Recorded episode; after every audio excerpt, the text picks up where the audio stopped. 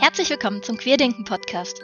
Mein Name ist Julia Wiegand und hier begebe ich mich auf die Suche nach all den spannenden und interessanten Personen, die in ihrem Alltag und Beruf dazu beitragen, Geschlechternormen in Frage zu stellen, aufzubrechen und vor allem bunte Alternativen zu leben und zu vermitteln. Queer zu denken eben. Die erste Person, die ich dafür eingeladen habe, ist eine, bei der ich mir so ein bisschen dachte, da wird das Interview auf jeden Fall ein Selbstläufer. Einfach auch für mich zur Sicherheit irgendwie, weil ich vor der Aufnahme doch wesentlich nervöser war, als ich irgendwie dachte. Annika ist ganz verschiedene Dinge, von denen sie euch auch gleich nochmal selber berichten wird. Ich selbst habe mit ihr die letzten paar Jahre im Chor gesessen und fand es super spannend, sie jetzt nochmal auf eine ganz andere Art und Weise kennenzulernen.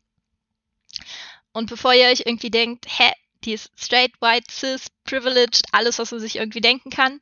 Was macht die eigentlich in einem Queerdenken-Podcast? Genau das hat sie mich tatsächlich irgendwann im Laufe des Gesprächs auch gefragt. Und deswegen ist es mir an der Stelle nochmal total wichtig zu sagen, Queerdenken können und vor allem sollten eben nicht nur diejenigen, die sich selbst irgendwie mit diesem Label identifizieren können, sondern gerade für die Bildungsarbeit, die ich neben diesem Podcast eben auch mache, ist es zentral, dass Gender und alle Normen und Beschränkungen, die irgendwie damit einhergehen, uns alle angehen. Egal welches Geschlecht und welche sexuelle Orientierung wir haben und egal, ob wir uns irgendwie damit wohlfühlen oder nicht. Und genau das ist irgendwie auch das, was Annika sagt und wofür sie sich ganz stark einsetzt. Ähm, und vieles davon hätte ich auch irgendwie nicht besser ausdrücken können, als sie das tut. Bevor es aber mit ihr losgeht, habe ich noch zwei ganz kleine Disclaimer für euch. Der erste ist, nur damit ihr Bescheid wisst, das ist tatsächlich fast Corona-freier Content. War vorher nicht so geplant und habe ich auch irgendwie nicht so erwartet, aber ist so passiert und hat mir, glaube ich, auch ganz gut getan eigentlich. Der zweite ist, ähm, da dieser Podcast eine sehr spontane Aktion war, auch wenn der schon seit zwei Jahren in meinem Kopf rumspukt, ähm, ist die technische Ausstattung und auch meine Bearbeitungsfähigkeit noch sehr eingeschränkt. definitiv nicht das Gelbe vom Ei. Ähm, ich hoffe, das könnt ihr fürs Erste verkraften. Ich hoffe, das wird für die nächsten Male auch noch besser. Ich lerne hoffentlich weiterhin dazu. Nehmt vielleicht nicht eure besten Kopfhörer. Und wenn ihr irgendwelche Tipps für mich als blutige Anfängerin habt, freue ich mich da auf jeden Fall drüber. Aber jetzt endlich zum Wichtigsten hier, dem Interview. Viel Spaß! Ich finde es immer ganz schön, wenn sich die Leute selber vorstellen am Anfang, einfach weil ich gerne wissen möchte, wie du das, was du machst, so siehst. Deswegen herzlich willkommen, Annika. Wer bist du denn und was machst du so? Herzlichen Dank für die Einladung. Schön, dass ich da bin, dass ich deine Premierengästin sein darf. Ich mache ganz, ganz viele verschiedene, unterschiedliche Sachen die sich am Ende in einem zusammenfassen lassen, ähm, was in Englisch ist, was ja für Queerdenken vielleicht nicht so schlimm ist. Ähm, das, äh, ich fasse es zusammen unter Empower People, also Menschen zu empowern, äh, Menschen dabei zu helfen, das Potenzial, was in ihnen ist, äh, tatsächlich äh, zum Blühen zu bringen und aufblühen zu lassen, dass es äh, ja hervorkommen kann. Ähm, mein Business heißt Wilde Blumen und da Darunter finden sich ganz viele verschiedene Angebote von Coaching über ähm, Arbeit im Bildungsbereich, also in Kitas und in Schulen, über Arbeit mit Frauen im Speziellen ähm, und ganz viele dazwischen Angebote. Und das Wichtigste habe ich vergessen, äh, das Body Love Empowerment. Das ist noch so neu in meinem äh, Arbeitsleben. Also das ist erst ein Jahr alt, dass ich tatsächlich manchmal mich noch so davor grusel, äh, das äh, laut zu sagen, dass ich es vergesse, wenn ich es nicht vor mir liegen habe. Genau, wilde Blumen heißt es, weil ich finde dass, und glaube, dass wir alle ähm, mit allen Möglichkeiten auf die Welt kommen, wie ähm, ein Blumensame.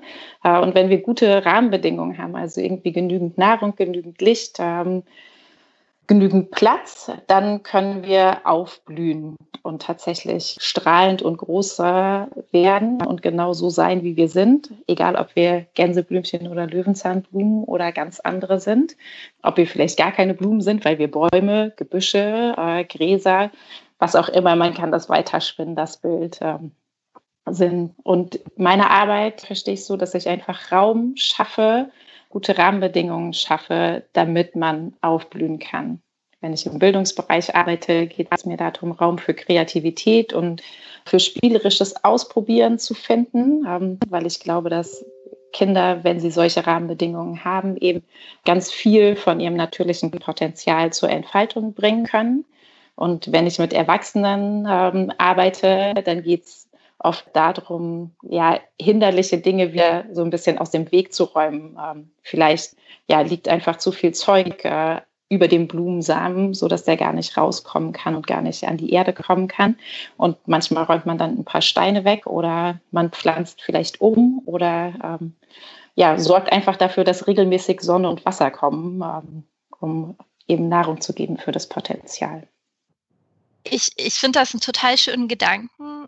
Wie, wie machst du das in deinen Kursen? Wie kann man sich das vorstellen? Ich fange mal mit dem an, äh, was ich fast vergessen hätte, ähm, wo, wo es mir das so wichtig ist. Wenn ich Body Love Empowerment Kurse mache, da geht es mir darum, dass ich glaube, über unseren Körper, den wir einfach 24 Stunden am Tag immer mit dabei haben, können wir super gut in unsere Kraft kommen. Man merkt es vielleicht manchmal, wenn man joggen geht oder äh, Kampfsport macht oder Yoga macht oder ähm, was auch immer, dass man äh, sich dann so gut und geerdet und satt und genau richtig in Zeit und Raum fühlt, ähm, wenn der wenn die Bewegung zu uns passt, wenn der Sport zu uns passt und wenn wir das auch für uns machen und eben nicht gegen uns machen. Und ähm, in den Workshops biete ich einfach ganz viele kleine Erfahrungen an, würde ich es äh, nennen. Also es geht darum, körperliche Übungen auszuprobieren. Bei mir ist das ganz viel aus dem Bereich Yoga und Tanz und Bewegung, Yolates, da gibt es ganz viele verschiedene äh, tolle Namen für. Am Ende geht es darum, ähm, körperliche Bewegungen zu machen, die uns schnell mit uns selber verbinden und uns deswegen dieses Gefühl geben, da zu sein. Genau da, wo wir jetzt gerade sind und mit genau dem Körper, den wir gerade haben. Und den eben wertzuschätzen, so den, die Perspektive zu verändern und zu sagen, okay, ähm, ja, mein Körper soll ganz oft anders sein, gerade wenn wir Frauen sind, ähm, wird uns über die Werbung ganz viel erzählt, wie wir sein sollen. Am besten ähm, eine große, schöne, schlanke Sport-Barbie. Das sind ungefähr drei Prozent von uns mhm. Frauen von Natur aus und der Rest ist ähm, eine andere Variante. Das mhm. ist so ein mhm. bisschen, als würden wir alle, ach, weiß ich nicht, Rosen sein wollen, ähm, aber sind wir halt nicht, sondern wir sind auch Gänseblümchen und Löwenzahnblumen und Nelken und Primeln und ähm, was man noch alles durch, äh, durch den Garten sozusagen durchdeklinieren kann. Und wir sind eben nicht wir selber, wenn wir versuchen, ähm, diesem äh, blonden Sportbadebild hinterher zu rennen. Und mir geht es darum, eben über ganz viele kleine Übungen, das können Coaching-Übungen sein, das können Körperübungen sein, das können Meditationen sein, ähm, kann man äh, sich eben so wieder mit sich selber verbinden, dass man zufrieden ist, dass man wertschätzen kann, was man hat ähm, und sehen kann, ich bin genau richtig für das Leben, das ich habe, für die Menschen, mit denen ich zusammen bin eins von meinen Lieblingsbeispielen ist, dass ich, ähm, als ich Mama geworden bin, super schnell dachte, ähm, nach so, weiß ich nicht, zwei, drei Monaten stand ich vorm Spiegel und dachte so, oh Gott, wie sehen denn meine Arme aus? ähm, da wurde es dann auch gerade Frühling und man hat irgendwie kurzärmelige Sachen angezogen und so. Und ich dachte so, oh, meine Arme sind so hässlich, so weich und wabbelig und so hat mir niemand anderes gesagt, habe nur ich mir selber mhm. gesagt. Ähm, ja. so. Und ich habe mir zehn Jahre lang dachte ich immer so, oh, meine Arme sind irgendwie, also weiß nicht, ist okay, ich kann einen Trägertop anziehen uh, und gehe dabei nicht ein, aber ich will die dann nicht so oft angucken. So mhm. wahrscheinlich ein Problem, was ganz viele Frauen kennen, mhm. ähm, dass man bestimmte Körperteile dann einfach ignoriert. Mein Mann hat immer gesagt, du bist so schön weich, an dir ist was dran. Ähm, meine Kinder haben immer gesagt, oh Mama, du bist so kuschelig, das ist so schön. Ähm, und dann saß ich irgendwann in einem Theaterworkshop letztes Jahr und neben mir saß eine Zweitklässlerin, die sehr nähebedürftig und fast schon übergriffig war und mhm. die die ganze Zeit meine Arme gestreichelt hat. Und dann irgendwann sagte, du hast so schöne, weiche Arme.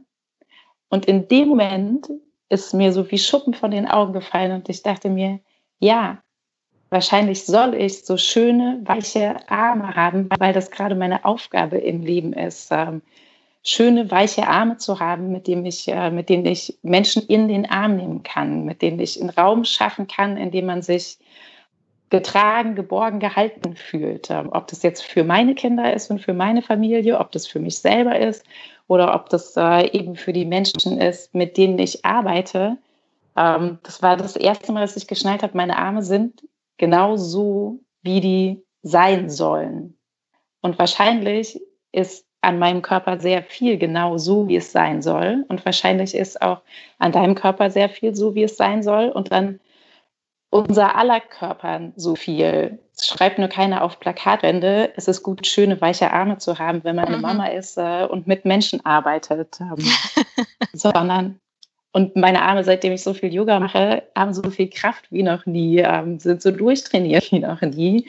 Ähm, aber ich konnte das nicht sehen. Ich konnte das mhm. nicht wahrnehmen. Und das sind so kleine Sachen, die ich entweder eben als eigene Geschichten teile und dann die Arbeitsaufgabe gebe, zu sagen, okay, find doch mal das in deinem Leben, an deinem Körper, was vielleicht ganz genau so ist, wie es sein soll. Sozusagen ganz genau richtig, ähm, weil du die Perspektive darauf ändern kannst. Mhm. Das sind sozusagen so Elemente, die man aus dem Coaching nimmt. Und dann ist es aber auch einfach schön, laut Musik anzumachen äh, und fünf Minuten zusammen rumzuzappeln und zu spinnen und zu hüpfen äh, und zu wackeln und ganz furchtbar peinlich und komisch auszusehen und ganz viel zu lachen und zu merken, ähm, oh, wie cool, mein Körper ist genauso, wie er sein soll, äh, mhm. was ich alles Geiles mit dem machen kann. Ich finde das so spannend, weil das alles, was du sagst, macht jetzt für mich aus meinem momentanen so wie ich im Moment denke über die Welt und so weiter, unheimlich viel Sinn. So viel sind einfach von allem, was unser Umfeld auf uns spiegelt, so krass geprägt, was unser Körperbild angeht. Und das macht einfach so viel, wie wir über uns insgesamt denken. Ähm, und so viele Sachen, die wir einfach gar nicht wahrnehmen, wie wir uns regulieren, wie wir uns anziehen, wie wir rausgehen und so weiter, wie wir unseren Alltag strukturieren. Ähm, aber ich weiß auch, als ich jünger war, wir haben da am, am Dienstag im Vorgespräch schon kurz drüber geredet, ich komme aus einer Großfamilie aus Sachsen-Anhalt mit sehr wenig Geld und ich weiß auch, dass das für mich vor Jahren eine vollkommen absurde Sache gewesen wäre, wenn jemand jetzt da sitzt und mir sowas erzählt und sagt, dafür soll ich Geld zahlen. Mhm. Sowas wie so eine Sache für, für Leute mit zu viel Geld, die irgendwie keine richtigen Probleme haben, so ungefähr. ähm, was sagst du zu solchen Leuten? So wie versuchst du solche Leute auch einzubinden? Ähm, wer ist deine Zielgruppe? Wen sprichst du an? Ähm, und wie versuchst du tatsächlich da verschiedene Leute einzubinden?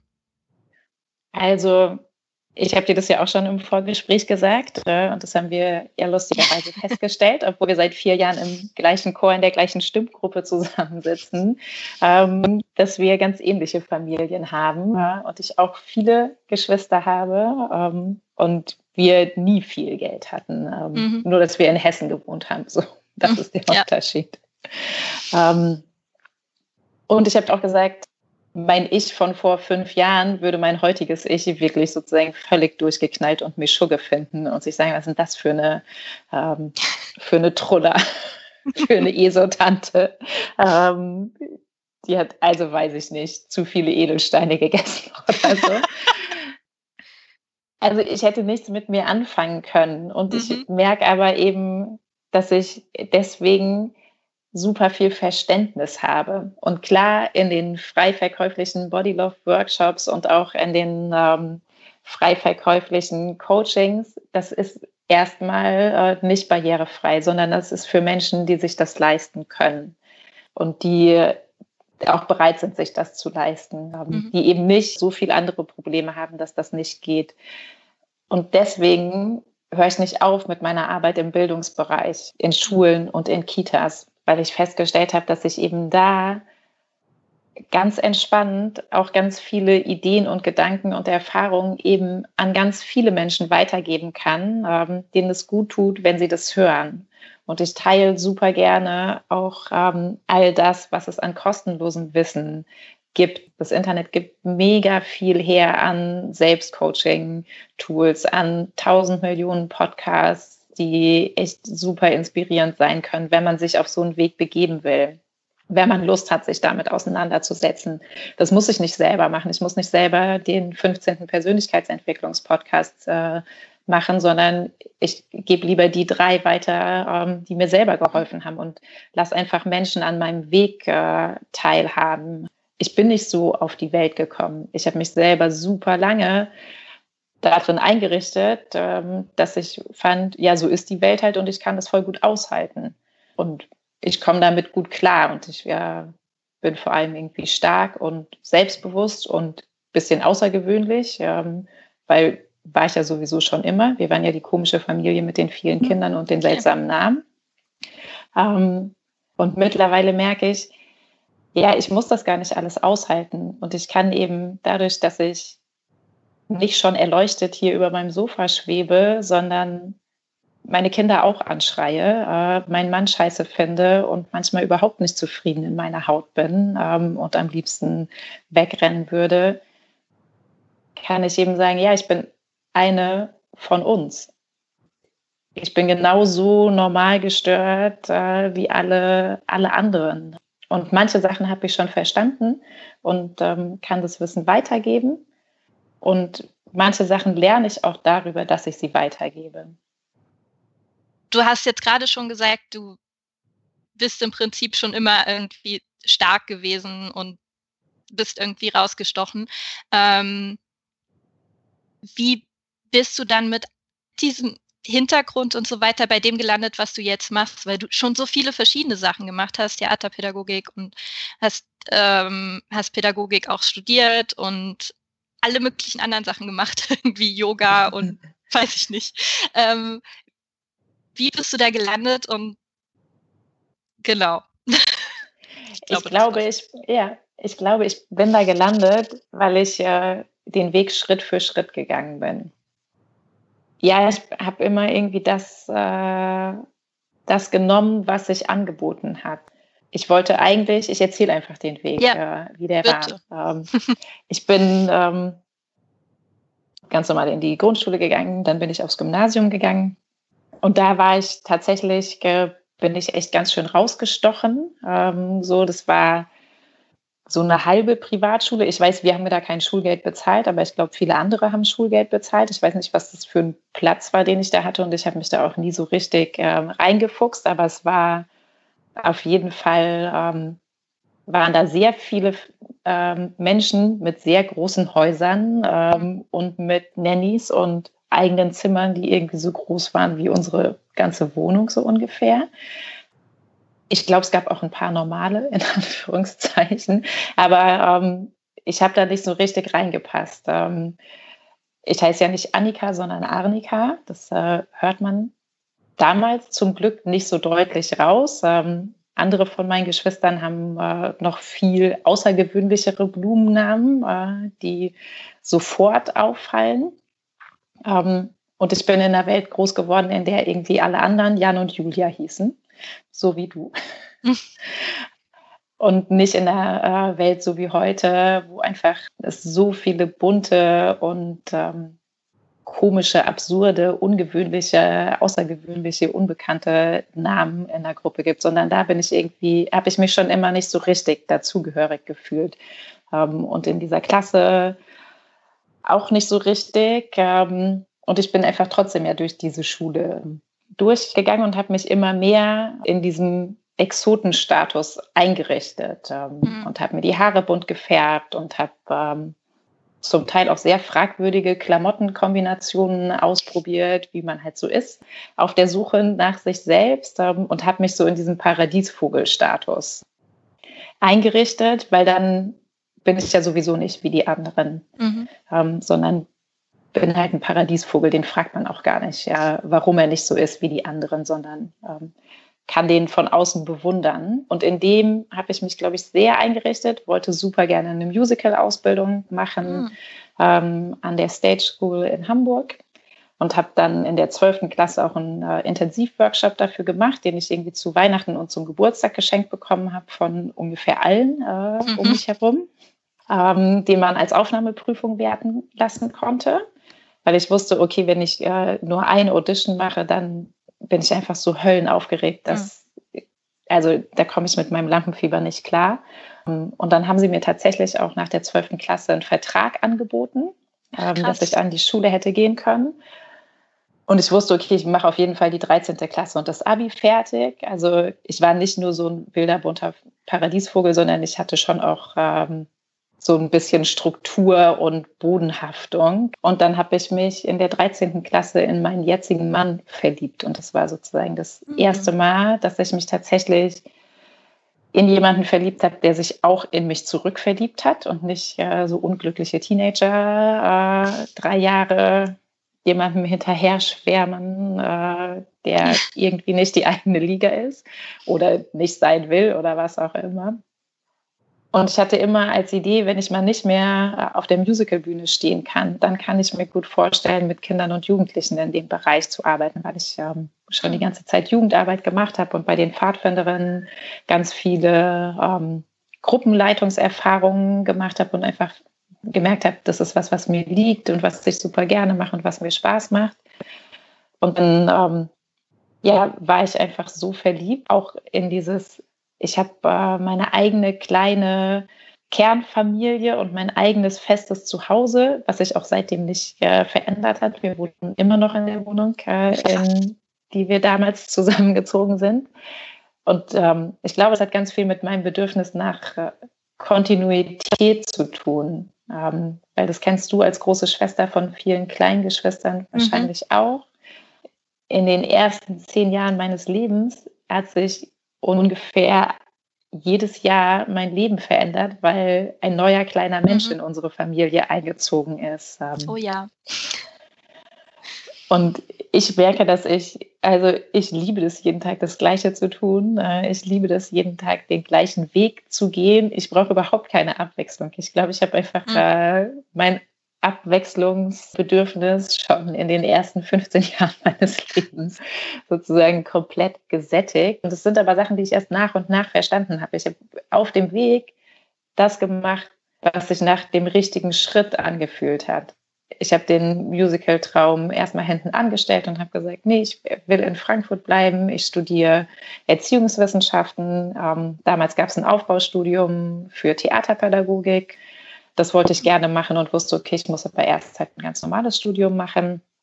Das Aufbaustudium war nur ein äh, Testpilot, was nur in einem, also nur in einem Jahrgang durchgelaufen ist. Ähm, das hat man irgendwann mitgekriegt.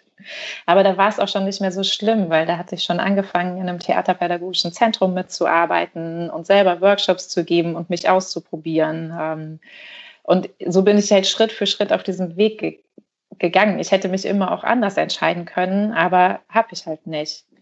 Und dann habe ich eben sehr, sehr, sehr lange studiert. Ich habe, glaube ich, 18 Semester äh, Erziehungswissenschaften studiert, auch bevor ich mein Diplom, bevor ich mein Diplom äh, gemacht habe. Aber aus heutiger Sicht würde ich sagen, ich habe ein duales Studium gemacht, ähm, weil ich mhm, habe super ja. viel Jugendarbeit gemacht. Ich habe den Ausbildungskurs für Gruppenleiterinnen zehn Jahre lang geleitet. Ähm, das heißt, ich habe Menschen beigebracht, wie sie pädagogisch ähm, arbeiten sollen.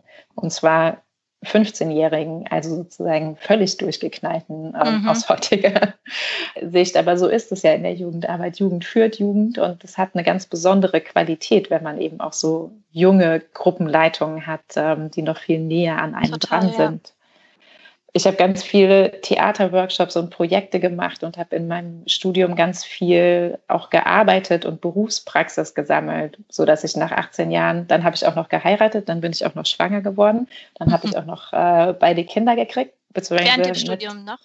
Mhm, mit Frederik war ich schwanger, als ich meine Diplomarbeit geschrieben habe und ehrlicherweise habe ich das dann genauso gemacht wie viele von uns im Studium. Ich dachte immer, oh, jetzt heute bin ich irgendwie so müde und ich mag lieber auf dem Sofa rumhängen und 15 Folgen Friends gucken. Ähm, ich kann ja heute Abend oder morgen ähm, mhm. dann noch mehr machen. Ähm, die Rechnung ging nicht auf. Mhm. Unter anderem auch, weil er äh, drei Wochen früher kam als erwartet. Also komplett fertig und super äh, schnelle und schöne und einfache Geburt. Äh, aber ähm, ich dachte, in diesen drei Wochen würde ich halt noch richtig was wegholzen. Mhm. Das habe ich halt so richtig nicht gemacht dann. Ähm, und mit Baby habe ich mir das auch alles anders vorgestellt. Äh, ich ja. dachte, da könnte man voll viel machen. Ich konnte da irgendwie gar nichts machen. Mich war so von dem nur Mama sein äh, gefangen äh, und habe mich manchmal auch tatsächlich gefangen gefühlt, dass da gar nichts ging. Und dann habe ich meine äh, Diplomarbeit eben nicht abgegeben, ähm, habe dann nochmal eine zweite Runde später angemeldet. Äh, und als die fast fertig geschrieben war, weil das war auch dann der Zeitpunkt, wo wir als Eltern gesagt haben, okay, jetzt könnten wir uns vorstellen, ein zweites Kind entstehen zu lassen. Ah. Ähm, das ist dann auch sofort entstanden. Und äh, dann habe ich irgendwie die letzten Seiten von meiner Diplomarbeit so in dieser Frühschwangerschaftsübelkeit fertig geschrieben und weiß noch, im Kolloquium dachte ich manchmal so, boah, hier im Turm riecht es echt eklig. Es nicht aushalten. Und man kann keine Fenster aufmachen. Oh Gott. Und dann habe ich die Arbeit angemeldet und auch direkt am nächsten Tag abgegeben. Das ging damals so von der Prüfungsordnung, mhm. wenn die ähm, Professorinnen das mitgemacht haben. Und meine Professorin war super, die hat das total unterstützt und hat äh, mit mir auch nochmal geguckt, wie kann das, was ich schon sozusagen angefangen habe, auch zu was werden mit einem neuen Fokus und einem neuen Titel, sodass das alles ähm, gut ist. Also ich hatte auch einfach Glück, dass ich Menschen um mich herum hatte, die immer diesen Weg auch mit mir gegangen sind. Man hätte mhm. mir da auch Steine in den Weg legen können. Ja. Genau. Und dann habe ich mit einem fünf Monats Schwangerschaftsbauch meine mündlichen Prüfungen gemacht. Und ähm, das hat mich dann aber einfach super diszipliniert. Ich wusste dann, okay, ich habe diese Zeitfenster, in denen ich arbeiten kann. Und das waren die Zeitfenster, wo entweder mein Mann oder äh, meine Schwiegermutter oder meine Schwiegeroma, also die Uroma von Frederik, auf ihn aufgepasst haben. Und es war einfach genau verteilt. Ähm, und ich konnte das mir einfach in den Kalender eintragen, von vorne bis hinten über die gesamte Prüfungsperiode. Und ich wusste, in diesen Zeiten habe ich Zeit zu arbeiten und in allen anderen Zeiten nicht. Mhm. Weil das war was, was ich dann gelernt hatte in, äh, in den Jahren davor. Dieses, ah, ich mache dann morgen oder ich mache heute Abend nochmal, passiert einfach nicht. Und dann habe ich mir das aufgeteilt und habe immer nach dem Motto, good enough for now, mehr geht jetzt nicht, gelernt und mich vorbereitet ähm, und konnte dann auch tatsächlich die Zeiten auf dem Spielplatz und in meinem Mama-Leben richtig genießen. Das war dann, das war dann super was mir vorher echt auch schwer fiel, ähm, mhm. weil ich mich irgendwie einfach nur freiheitsberaubt gefühlt habe, okay. so raus aus dem Studium rein ins Elternleben. Auch wieder aus meiner Position raus, hast du nie an irgendeinem Punkt gedacht, dass es nicht straightforward genug im Prinzip? Weil bei mir war es eben so, ich habe angefangen, Lehramt zu studieren. Und ich meine, ich wollte Lehrerin werden, seit ich 14 war oder so. Ich wollte immer unterrichten. Aber da war schon auch ganz viel dabei bei dieser Entscheidung, dass in mir gesagt hat, ich brauche ein konkretes Berufsziel. Da muss irgendwie was Sicheres dahinter stehen. Ich kann nicht einfach irgendwas machen. Und habe dann im Studium gemerkt, so ja, unterrichten immer noch, definitiv, aber halt nicht in Regelschulen. Und eigentlich mache ich halt auch einfach super gerne Wissenschaft und verdammt, Geschichte mhm. ist super spannend. Und ähm, habe dann noch den Magister zusätzlich angefangen. Und aus meiner Familie raus ist es halt auch so voll, auch wieder vollkommen absurd. So, was machst du da eigentlich? Die meisten wissen gar nicht, was ich eigentlich mache. Jedes Mal, wenn sie fragen, haben sie es danach direkt wieder vergessen, weil sich einfach keiner was drunter vorstellen kann. Ja. Ähm, und, und für mich war das ein, ein, ein Riesenprozess, an den Punkt zu kommen, dass es für mich okay war. Und ich bin immer noch ganz oft an so einem Punkt, wo ich denke, das ist alles viel zu abstrus, was ich hier mache. Ich brauche mhm. mal irgendwie viel mehr Sicherheit irgendwie. Ähm, und ich finde es total spannend, dass es bei dir ja eigentlich ähnlich ist und habe mich automatisch yeah. gefragt, wie da der Prozess bei dir war. Ich glaube, ich habe äh, insofern Glück gehabt, als dass ich wahrscheinlich äh, Glaubenssätze und Programme auf die Festplatte gespielt bekommen habe, die so ein bisschen Pippi Langstrumpf-mäßiges Leben voll gut finden. Ähm, was, glaube ich, mit daran liegt, ich habe einen super alten Vater. Ähm, auch damit war ich irgendwie voll abnormal äh, in meiner Jugend. Meine Mutter ist super jung und mein Vater ist super alt. Da liegen über 50 Jahre dazwischen. Und mein Vater hat zwei Weltkriege erlebt. Der hatte fünf verschiedene Berufe. Am Ende war der Heilpraktiker in den 80er Jahren. Wir haben komplett vegetarisch und zuckerfrei äh, und ohne Weißmehl gelebt. Ähm, heute würde ich sagen, mega die geile Berliner Hipster-Familie. Äh, wir haben auch Birkenstock getragen. Aber das war halt leider in den 80er Jahren äh, in einer mittelkleinen Stadt mhm. in Darmstadt. So, also irgendwie waren wir unserer Zeit 30 Jahre voraus. So, Verdammt. so ein bisschen Trendsetter Trüffelschwein fand ich nicht immer geil, aber ich glaube, mhm. es ist einfach, ähm, meine Rahmenbedingungen waren so ähm, Villa Kunterbund mäßig und so gar nicht in irgendwelchen Normen, äh, dass ich das gar nicht so in Frage gestellt habe. Ich hatte mich ja auch so darin eingerichtet. Also wenn eins klar ist, dann, dass ich nicht normal bin und nicht normal lebe und mich nicht an die normalen Regeln halte. Deswegen hat mich das dann tatsächlich auch nicht zurückgehalten. Krass. Spannend, weil das ist wiederum ganz anders bei mir. Mhm. Ähm, und um, um mal ein bisschen auf das Geschlechtsthema zu kommen, war das auch in Bezug auf deinen Geschlechtsausdruck, wie eure Eltern euch erzogen haben und so weiter. Wie viele männliche und weibliche Geschwister hast du? Ähm, wie viele ah, Brüder, Schwestern? Ja. Und ähm, das ist ja auch immer noch eine spannende Sache. Ja. Ja, genau. Wie, wie war da so die Erziehung? Ähm, war das für dich auch okay, quasi dann, was Geschlechtsausdruck angeht und so potenziell abzuweichen? Was ich zum Beispiel bei dir immer super spannend finde, wenn ich dich sehe, ist dieses so wie so eine rosa Uniform im Prinzip. die Haare sind rosa, die Klamotten sind ganz viel rosa, der, der Fahrradhelm ist rosa, also alles ist rosa und glitzernd und die Galaxy Leggings irgendwie. Und wo, wo ich immer das Gefühl habe, da, mhm. da kann, glaube ich, auch ganz viel dagegen kommen, weil unser gesellschaftliches Bild ja gerade eher ist, so wenn du dich als Frau mehr männlich gibst, dann ist es voll okay aber bewusst sich zu entscheiden, sehr weiblich aufzutreten, in viel rosa und so weiter, ist, finde ich, eine krasse Entscheidung. Mhm. Ähm, die, wo, wo ich mir vorstellen kann, dass das echt viel braucht, das so zu leben. Und ich meine, du strahlst es voll aus, aber ähm, ich kann mir auch vorstellen, dass es da durchaus auch Gegenwind gibt. Und ob das quasi auch schon damals angefangen hat oder ob das auch eine Entwicklung war. Das ist auf jeden Fall ein Weg. Ähm, mein rosa Weg, den erzähle ich gleich. vorher vorher äh, beantworte ich noch die ersten Fragen. Ähm, ich habe fünf kleine Brüder und eine Schwester. Das ich und auch. das ist ja witzig. Das genau. ist ja echt verrückt. Und ich habe erstmal äh, Brüder.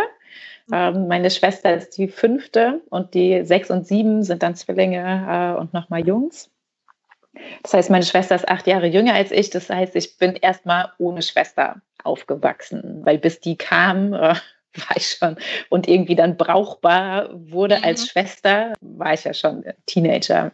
Ja. So, dass ich nicht so eine Schwesternbeziehung habe, sondern, ach, ich weiß noch, meine Brüder haben sich manchmal auch, glaube ich, einfach dann zusammengetan äh, am Wochenende mit dem allereinzigsten Ziel, wir treiben unsere Schwester in den Wahnsinn äh, und wir werden es schaffen. Ja. ähm, so wie Geschwister halt manchmal so sind. Ähm, und also ich habe natürlich, was heißt natürlich, also mein Vater war 70, als ich auf die Welt gekommen bin. Ähm, ich habe keine, keine Großeltern väterlicherseits, sondern nur mütterlicherseits. Und mein Opa äh, mütterlicherseits hat total krasse Gender-Klischees in seinem Kopf. Meine Mutter hat zwei ältere Brüder ähm, und selber so als das Mädchen war klar, die Brüder gehen aufs Gymnasium und das Mädchen geht auf die Realschule und dann macht es eine Ausbildung und dann äh, wird es verheiratet, mhm. so nach dem Motto. Mein Opa hat mir auch, ich glaube, zum 16. oder 17. Geburtstag, ja, ich glaube, ich war 16, hat er mir ein Backbuch zu Weihnachten geschenkt. Ist keine Leidenschaft von mir. Ähm, bis heute nicht. Mit dem bin ich auch nicht so richtig gut zurechtgekommen. Aus heutiger Elternperspektive würde ich auch sagen, ich glaube, das war auch nicht so leicht für meine Großeltern, die Entscheidung meiner Mutter mitzutragen. Und die haben da vielleicht auch einige nicht so kluge Entscheidungen getroffen. Ähm, aber wir alle als Eltern treffen und auch als Menschen immer die klügste Entscheidung, die uns möglich ist. Mhm. Genau, so dass ich da schon in also jetzt nicht in so einem Mädchen können alles sein und werden Ding groß geworden bin, sondern mich sehr an so einem männlichen, ähm, starken, durchsetzungsfähigen ähm, Ideal hochgehangelt habe und tatsächlich einfach auch von mir so ein Bild hatte. Ich bin eben krass, ich bin stark, ich bin tough, ich kann mich durchsetzen, ich mache mein Ding, ähm, ich bin sowieso nicht so wie ihr. So, und das hatte ich bis weit über 30. Ähm, also das habe ich erst so in den letzten Jahren irgendwie ein bisschen besser ausbalancieren können, weil ich gemerkt habe, also ich verbrenne halt, wenn ich auf so hohen Touren die ganze Zeit leiste und wenn ich irgendwie Pausen weglasse und wenn ich alles, was ähm, der Ausgleich sein könnte, kacke finde. Also das hat echt richtig lange gedauert, aber seitdem ich das ein bisschen besser sehen kann und mir selber eben auch mehr Raum geben kann, nicht nur dieses krasse, starke, taffe Superheldin-Ding zu sein, ähm, geht es mir mit mir viel besser. Und ich finde viel mehr in meine Mitte und ins Ausgeglichensein. Das sozusagen die Antwort auf die, in welchen Rahmenbedingungen bin ich eigentlich geschlechtermäßig aufgewachsen. Und ähm, Annika und Rosa ist, äh, wenn man auf mein ganzes Leben guckt, eine total spannende Geschichte, weil ich als Kind Rosa schon super fand. Und mein Papa auch immer gesagt hat, oh, meine Rosa kommt nach Hause, wenn ich aus dem Kindergarten kam oder aus der Grundschule und so. Ich hatte, natürlich hatte ich den Scout Lollipop äh, Ranzen in Knallpink. Ich hatte, glaube ich, sehr viele rosane Hosen, Strumpfhosen, Pullis, T-Shirts, Jacken. Ähm, so alles, was ging und vermutlich auch alles, was so die äh, Flohmärkte und Freunde-Erbstücke mhm. hergegeben haben. Und war total in so einem rosa Ding drin. Ähm, und dann habe ich mich super krass in der Pubertät davon abgewendet, schwarze Kapuzenpullis getragen, ähm, mit sehr vielen verschiedenen Stilen rumexperimentiert, meine Haare in den schlimmsten Farben dieser Welt gefärbt. Also ich, wir können uns meine Teenagerbilder leider nicht angucken, weil sie mir immer noch so peinlich sind. ist wirklich ganz, äh, ganz furchtbar. Und dann habe ich mir mit 17 oder 18 das erste Mal wieder eine rosane Hose gekauft, so eine rosane Korthose, weiß ich noch genau. Und meine Mutter ist völlig von, äh, von den Socken gewesen und meinte, krass, dass du dir was Rosanes kaufst und so. Das hätte ich ja nie gedacht, weil ich so krass so ein Anti-Ding dagegen hatte. Mhm. Und dann habe ich einfach weiter so sehr bunt und farbenfroh und Pippi Langstrumpf-mäßig ähm, gelebt und hatte aber auch grüne und gelbe und so, also einfach viele bunte Sachen. Ähm, mhm. Bunt und wild war so dann sehr lange mein Stil. Und dann ähm, hat eine Freundin von mir in New York geheiratet und ich bin da ganz alleine hingefahren und hatte so das erste Mal in meinem Mama-Leben äh, vier Tage nur für mich. Und wenn man für eine Hochzeit nach New York fliegt, dann ist man halt für die Hochzeitsveranstaltungen mit den anderen Leuten zusammen. Aber ansonsten ähm, hat das Brautpaar jetzt ja nicht so super viel Zeit, dass man die ganze Zeit alleine mit dem rumhängen kann, weil alle Freunde sind ja da so dass ich einfach viel mit mir war und es aber super schön fand und dann festgestellt habe, ich habe äh, ich mag es gerne, Klamotten zu kaufen, wenn ich im Urlaub bin, weil mich die dann irgendwie auch, wenn ich zu Hause bin, wieder sozusagen an diesen Urlaub erinnern. Und dann ähm, lagen auf meinem Bett in meinem Airbnb lauter rosane Sachen. Ich hätte mir rosa Turnschuhe gekauft, ich hätte mir ähm, ein rosa Kleid gekauft, alles so ganz unterschiedliche Form von rosa, aber es gehörte alles in die rosa Familie rein. Und das war so ein Moment, wo ich dachte, ja, ich glaube, ich mag die Farbe einfach. Hm. Ich finde die einfach gut und schön. Und das war der Beginn, dass ich so in meinem Kopf auflösen konnte, diesen Gegensatz, der in mir war, coole Frauen, krasse Frauen, Powerfrauen, taffe Frauen können nicht so rosa Mädchenkram tragen und gut finden. Und jetzt bin ich an dem Punkt, wo ich finde, ich kann eine super coole, tolle, taffe, kraftvolle Frau sein. Ich kann super Business machen. Ich kann eine Geschäftsfrau sein. Ich kann auch sehr klar sagen, das ist der Preis. Wenn ihr ihn nicht zahlt, dann, dann arbeite ich nicht mit euch. Ja, auch lauter Sachen, die ich natürlich lernen musste und die sich entwickelt haben und die nicht so klick da waren, sondern ähm, ja, so Schritt für Schritt sich entwickelt haben und ich habe da viel Lehrgeld auch bezahlt. Aber jetzt bin ich an dem Punkt, wo ich weiß, ich kann eine taffe Frau sein und ich kann auch zarte und verletzliche Seiten haben und ich kann super gut auch in Rosa und Glitzer und Regenbogen und Einhorn und dem ganzen äh, Girly-Kram unterwegs sein das ist nicht ein Entweder-Oder, sondern es ist ein sowohl als auch. Ich muss da keine Oders zwischenschreiben, ich kann da uns zwischenschreiben. Und das ist, glaube ich, das, was du, wenn wir in der Chorprobe nebeneinander sitzen, ähm, auch sehen kannst, dass ich da so angekommen bin. Ja, Aber das total. war natürlich ein Weg. Ja. ja. Aber kriegst du auch manchmal negative Reaktionen darauf? Seitdem ich mit mir selber so im Reinen bin, überhaupt nicht. Krass. Das ist so eine Erfahrung, die ich immer wieder mache. Wenn ich selbst mit mir gut bin, das kann schon sein, dass das Leute kacke finden. Aber, aber es kommuniziert nicht keiner. So. Ja, okay. vielleicht kommunizieren sie es sogar, aber, aber ich nehme es einfach nicht wahr. Oder es ist, hat nicht so viel Gewicht. Ähm. Also klar machen manchmal Leute auch einen Witz darüber und manchmal witzel ich ja selber auch. Aber mich trifft es nicht mehr, weil ich mit mir eben gut bin. Mhm. Also Caroline in der Chorprobe hat irgendwann mal gesagt, sag mal, hast du auch noch eine andere Hose? Ähm ich habe die lila Galaxy Leggings siebenmal, wenn ich nicht weiß, was ich Wirklich? anziehen soll. dann kann ich die anziehen. Das ist sozusagen mein, äh, mein Arbeitsoutfit, äh, weil alles, was ich arbeite, kann ich super in dieser Leggings machen. und die ist bequem und es funktioniert. Ähm, und weiß ich nicht, vor ein paar Jahren hätte mich das wahrscheinlich getroffen, wenn sie mich mhm. das so gefragt hätte. Wäre so innerlich bockig geworden, hätte gesagt, ja, natürlich habe ich andere Klamotten, ich kann aber anziehen, was ich will. Ich mhm. bin nämlich ein freier Mensch und so. Ähm, also das wäre dann alles so aus mir rausgekommen. Und jetzt kann ich lachen und kann sagen, ja, ich habe die siebenmal. ich habe auch noch andere Klamotten. Und einfach da so mehr mehr Freiheit für mich selber zu haben und mich nicht selbst so einzusperren. Mhm. Es gibt bestimmt Menschen, die nicht mit mir arbeiten wollen, weil sie nicht mögen, wie ich mich anziehe, wie ich rede, wie ich arbeite. Aber um zurück auf diese Blumen zu kommen, dann bin ich halt nicht das, was sie brauchen.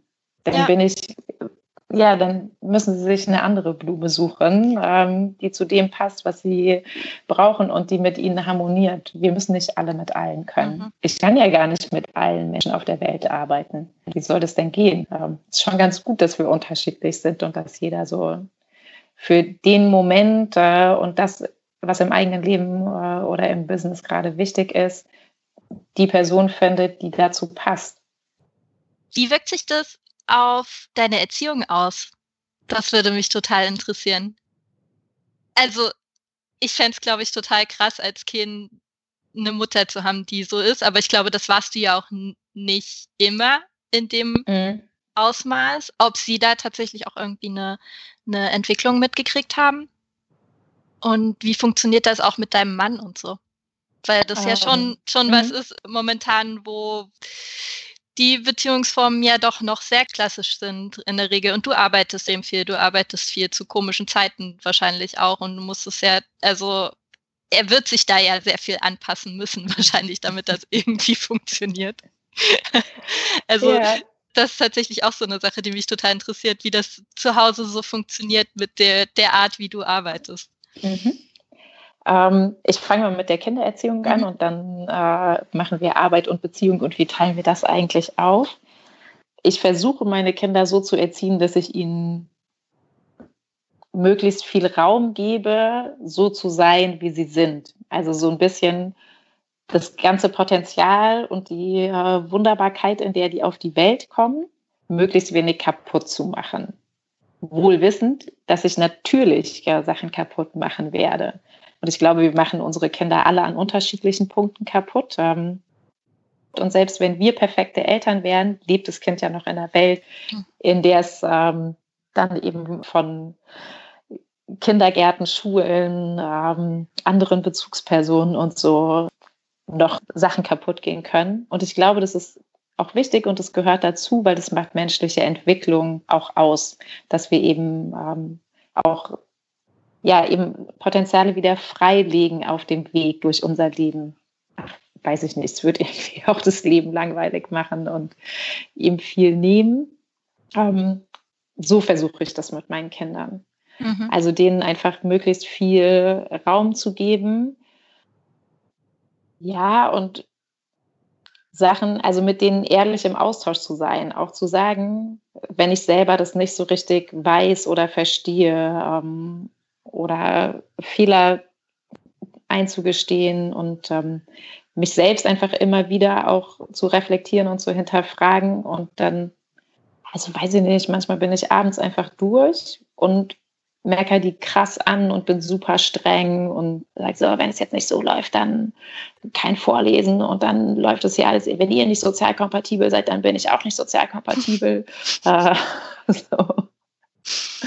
Und ähm, manchmal bleibt es dann dabei und die coolen Sachen äh, fallen aus und manchmal merke ich aber, okay, das war, die waren gar nicht so furchtbar sozial inkompatibel, sondern ich bin einfach durch von diesem Tag. Ich habe mhm. mich über andere Sachen geärgert ähm, und dann kann ich auch ins Badezimmer gehen und sagen, übrigens, Entschuldigung, ich glaube, Vorlesen ist doch noch das, war irgendwie, also ich habe mhm. gerade ein bisschen überreagiert, mir ist es zu viel.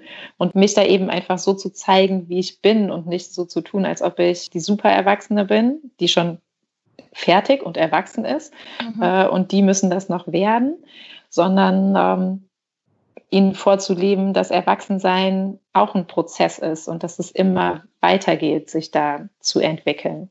Das ist vielleicht auch was, was wir ja ganz oft in unserem Kopf haben, dass wir uns nicht so erwachsen fühlen, wie wir dachten, dass man sich fühlen würde, wenn man erwachsen ist. Mhm. Ähm, und vielleicht kommt mir jetzt gerade so die Idee, vielleicht liegt es ja daran, dass wir mit Erwachsenen gelebt haben, die halt immer nur so eine Facette von Erwachsensein. Ich bin erwachsen, ich weiß, wie es läuft, du bist ein Kind und du lernst das noch groß geworden sind. In der Schule und oft auch mit Eltern und auch Großeltern, dass es nicht so, noch nicht so lange okay ist, wenn Eltern sagen, das war eine Kackidee, ich mach's doch anders. Mhm. Ähm, Stimmt, ja. So. Oder ich entschuldige mich bei meinem Kind, wenn, wenn ich es angebrüllt habe. Ja. Ähm, das, ich glaube immer noch nicht, dass das heißt, wir dürfen unsere Kinder nicht anbrüllen, sondern die sollen uns schon auch als ganz normale Menschen erleben, denen sowas eben auch passiert, aber eben als Menschen, die die Größe haben ähm, und die innere Stärke haben zu sagen, es tut mir leid. Mhm. Weil das heißt nicht, dass ich was sozusagen von mir verliere, wenn ich sage, ich habe einen Fehler gemacht. Mhm. Und natürlich haben wir es manchmal auch von Geschlechter oder anderen diskriminierenden Sachen und sprechen da einfach drüber und sind da offen im Gespräch. Und auch da hatten wir super Glück bis jetzt. Ähm, wir hatten einen Kindergarten, in dem die Erzieherinnen das voll okay fanden, wenn Jungs in Kleidern gekommen sind Ach, oder Jungs mit Haarspangen und Nagellack und so. Und das ist, glaube ich, was, was es braucht. Es braucht Erwachsene drumrum, die sagen, ja, warum denn nicht? Wenn ein Junge mit einem Kleid in den Kindergarten kommt, weil alle Jungs im Kindergarten haben irgendwann mal das Bedürfnis, das ja. auszuprobieren und also einfach damit zu spielen und zu experimentieren. Ähm, und dann braucht es eben Erwachsene, die einen sicheren Rahmen dafür schaffen und die sagen, ja, ist doch okay. Es gibt auch kein Gesetz, in dem steht, rosa ist für Mädchen und blau ist für Jungs, Kleider sind für Mädchen, Hosen sind für Jungs. Also all das, ja. was wir ja in uns tragen. Und wir alle tragen solche Bilder in uns und geben die an unsere Kinder weiter. Und in jedem Kindergarten wird es Kinder geben, die sagen, das ist ja voll kacke, dass du das hast, wieso machst du so Mädchenscheiß? Oder anders, also andersrum passiert es nicht so viel, weil solange Kinder Kinder sind, haben die Mädchen Zugriff auf alles. Die mhm. können auch mit Autos spielen und sind cool. Das sind echt coole Mädchen, wenn die mit Autos spielen und wenn die sich mit Jungs raufen und wenn die nur Hosen tragen und die Haare kurz geschnitten haben wollen und den ganzen Mädelsscheiß nicht machen. Das sind sogar fast die cooleren Mädchen. Ja. Ähm, gesellschaftlich gesehen, die Pippi Langstrumpfs und Ronja Räubertochter Mädels die kriegen auf jeden Fall mehr Lob und Anerkennung als die Prinzessin Lilifees, die sich nicht dreckig machen wollen und so. Und Jungs haben aber super wenig Raum dafür zu experimentieren. Also ich dachte irgendwann so, gebt den Jungs das Pink zurück, ähm, lasst die daran teilhaben. ähm, und irgendwann auf dem Weg zum Erwachsenwerden kippt es nämlich. Dann geht das Ungleichgewicht in Richtung Mädchen und Frauen. Dann können Frauen und Mädchen plötzlich nicht mehr alles haben. Und das finde ich kacke. Also das muss so nicht sein. Ähm, also schön finde ich eine Welt, in der wir alle alles haben können, nämlich genau das, was wir gerne haben wollen. Ja den Ausschnitt, keiner von uns will alles haben, wenn man sich es als Buffet vorstellt. Niemand will das ganze Buffet aufessen. Aber wenn jeder das vom Buffet haben kann, was für ihn das Richtige ist, dann funktioniert das. Dann müssen wir vielleicht das Buffet an manchen Punkten ein bisschen äh, anders strukturieren und nicht mehr irgendwie Managementpositionen so machen, dass man da irgendwie 80 Stunden in der Woche arbeitet. Das ist ja auch für niemanden cool, ähm, sondern wenn man das ein bisschen irgendwie verdaulicher aufbereitet, dann funktioniert das vielleicht. Also man kann nicht sagen, die Welt so wie sie jetzt ist und jeder nimmt sich das, was er will. Ähm, so da werden sich Sachen verändern äh, und verändern müssen. Genau, aber so versuche ich das eben mit meinen Kindern zu machen. Und die sind manchmal echt auch coole Lehrerinnen und Lehrer. also ich weiß noch, dass ich irgendwann, da war der Frederik fünf oder sechs oder so, da habe ich gesagt, nee, jetzt reicht's aber. Irgendwie hatten wir eine Debatte über, ach, frag mich nicht, ja, wie viel Kekse man essen darf, ob wir jetzt noch Eis essen gehen, welchen Schlafanzug man bei welcher Außentemperatur oder also irgendwie sowas. Und ich habe gesagt, ist mir jetzt egal, was du dazu denkst. Ich bin hier der Bestimmer. Weil's, weil er da in der Phase war, wo es ganz viel auch äh, in der Kindergruppe immer darum ging, wer bestimmt hier was. Ähm, Mhm. Und ich weiß nicht, ob du dich daran erinnern kannst, aber ich kann mich auf jeden Fall noch an äh, Bestimmer sein und oder nicht sein, ähm, waren wichtige Momente. Ja. Und dann guckt er mich an und sagt, nein. Und ich dachte so, oh, leck mich am Arsch. nicht jetzt schon wieder Gegenspruch. Äh, du bist hier überhaupt nicht der Bestimmer. Du bist hier die Bestimmerin. Und das war so ein Moment, wo ich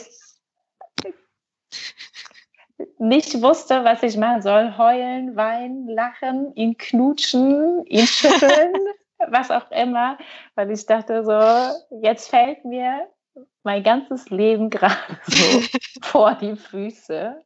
Ähm, und das sind so die Momente, wo ich finde, okay, wahrscheinlich haben wir deswegen Kinder in unserem Leben, weil die uns solche Sachen lehren und spiegeln und mitbringen. So, ähm, ja, und dann eben auch zu sagen, ja, okay, du bist ein krass cooles Kind. ja.